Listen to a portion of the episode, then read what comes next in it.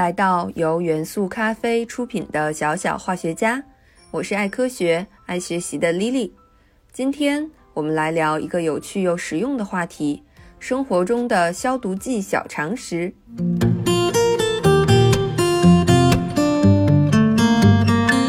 酒精的消毒原理是什么？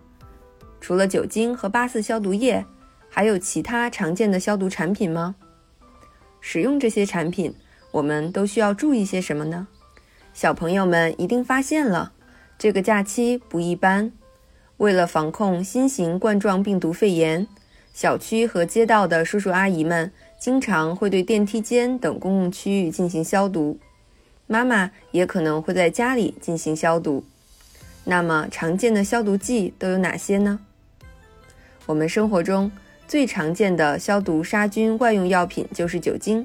又叫乙醇，酒精的发明要从酿酒说起。根据现在的考古发现，在中国，酿酒始于早期的农耕时代。古代的劳动人民很早就开始使用谷物酿酒了。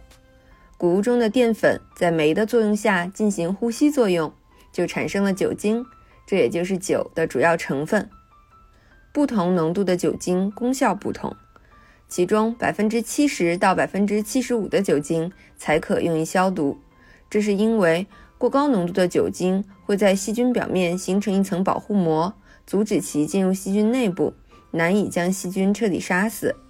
而若酒精浓度过低，酒精虽然可以进入细菌，但是并不能使其内部的蛋白质凝固，同样也不能将细菌彻底杀死。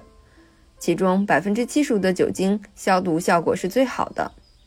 但是需要注意的是，酒精易燃，遇明火、高温容易引起燃烧甚至爆炸，所以我们日常使用酒精进行消毒的时候，一定要远离火源，注意安全。除了酒精，碘酒也被广泛用于杀菌消毒。碘酒又称为碘酊，由碘、碘化钾溶解于酒精的溶液而制成。市场上销售的医用碘酒的浓度为百分之二。与酒精不同，碘酒中起消毒杀菌作用的主要是碘。碘是一种强氧化物质，有强大的杀灭病原体的作用。它可以使病原体的蛋白质发生变性，所以碘酒可以杀灭细菌、真菌、病毒。碘在通常情况下是紫黑色的固体，溶于酒精后就变成了红棕色的液体，有碘与乙醇的特殊气味。碘的浓度越高，碘酒的颜色也就越深。但是需要注意的是，碘酒若严重挥发，并已不再呈现棕红色的时候，就不可使用了。碘酒的储存需要避光，因为碘在光照下容易分解，会大大的削减碘酒的消毒作用。双氧水又称过氧化氢，也被用于消毒。双氧水是莉莉觉得最有趣的一种消毒剂。因为它会扑哧扑哧地冒出很多小泡泡，这是因为过氧化氢不稳定，很容易分解产生水和氧气。纯的过氧化氢是淡蓝色的粘稠的液体，可任意比例与水混溶。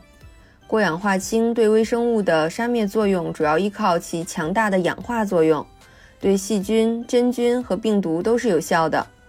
最常见的浓度百分之三的双氧水能够轻松地杀灭金黄色葡萄球菌、大肠杆菌、丙肝病毒等致病微生物。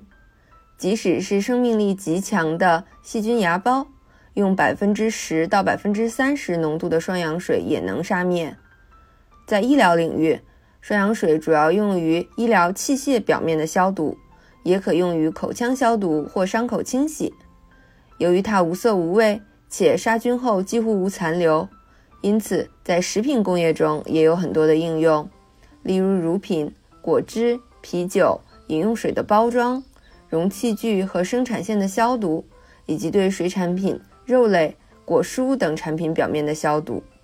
说到这里，可能小朋友们已经发现了，上面介绍的碘酒和双氧水两种消毒用品都是利用了物质的强氧化性。没错。下面还有一种重要的消毒产品，也是这样的，它就是八四消毒液。八四消毒液是一种以次氯酸钠为主要成分的含氯消毒剂，主要用于各种物体表面和环境的消毒。次氯酸钠也具有极强的氧化性，可以使病毒的核酸物质发生氧化作用，从而杀灭病毒。八四消毒液是无色或淡黄色的液体，具有强烈的刺激性气味，有效氯含量在百分之五到百分之七之间，被广泛用于宾馆、旅游。医院、食品加工行业、家庭等的卫生消毒。那么，八四消毒液为什么取名八十四呢？这是和它发明的年代有关系呢。在一九八四年，北京的地坛医院的前身——北京第一传染病医院，在研制能够迅速杀灭各类肝炎病毒的消毒液时，成功的发明了八四消毒液，经北京市卫生局组织专家鉴定。授予了当时的应用成果二等奖，并定名为八四肝炎洗消液，后来更名为八四消毒液。在一九八五年三月，北京市还授予地坛医院科技成果三等奖的荣誉呢。一九八四年，地坛医院设立北京第一传染病医院劳动服务公司，生产销售八四消毒液。地坛医院也于一九九七年三月。通过组建集团公司的形式，向全国三十多个生产厂家转让许可，使其生产制造八四消毒液。于是，八四消毒液在九十年代正式的被全国人民所见到了。需要注意的是，八四消毒液具有一定的刺激性与腐蚀性，必须稀释后才可以使用。消毒以后，还应该用清水冲洗干净才可以使用。另外，特别注意的是，八四消毒液是不能够与洁厕灵一起使用的，因为洁厕灵中含有盐酸，与次氯酸钠混合会产生氯气，导致中毒哦。还有一种常见的消毒用品，大家也许会觉得陌生，它就是对氯间二甲苯酚，英文简称叫 PCMX，一种广谱的防霉抗菌剂。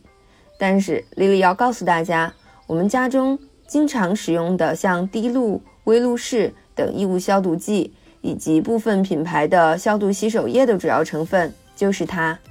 大家是不是稍微觉得有一点熟悉了呢？PCMX 对多数革兰氏阳性菌、阴性菌、真菌、霉菌都有杀灭的功效，它可作为防霉抗菌剂。广泛的用于消毒和个人护理用品，除了衣物消毒剂和洗手液、去屑香波、肥皂等卫生用品，也经常会使用到它。对氯间二甲基苯酚具有中等的低毒性，会引起眼部的刺激，通过呼吸道摄入也具有较低的毒性。此外，还会引起轻微的皮肤刺痛。对氯间二甲苯酚的副作用也很大。这种药物在进入人体后，可以导致食管和肠胃黏膜的细胞坏死，这就会使人们出现食道的灼伤，并且还会出现中毒性的肠炎。除此之外，如果这种药物被误食，还会导致身体的均衡失调，会对消化系统造成非常严重的影响，危害生命健康安全。所以啊，家中这些消毒用品千万不要误食误用。科学合理的使用才是对自己和家人最好的保护。好了，今天的小小化学家就到这里。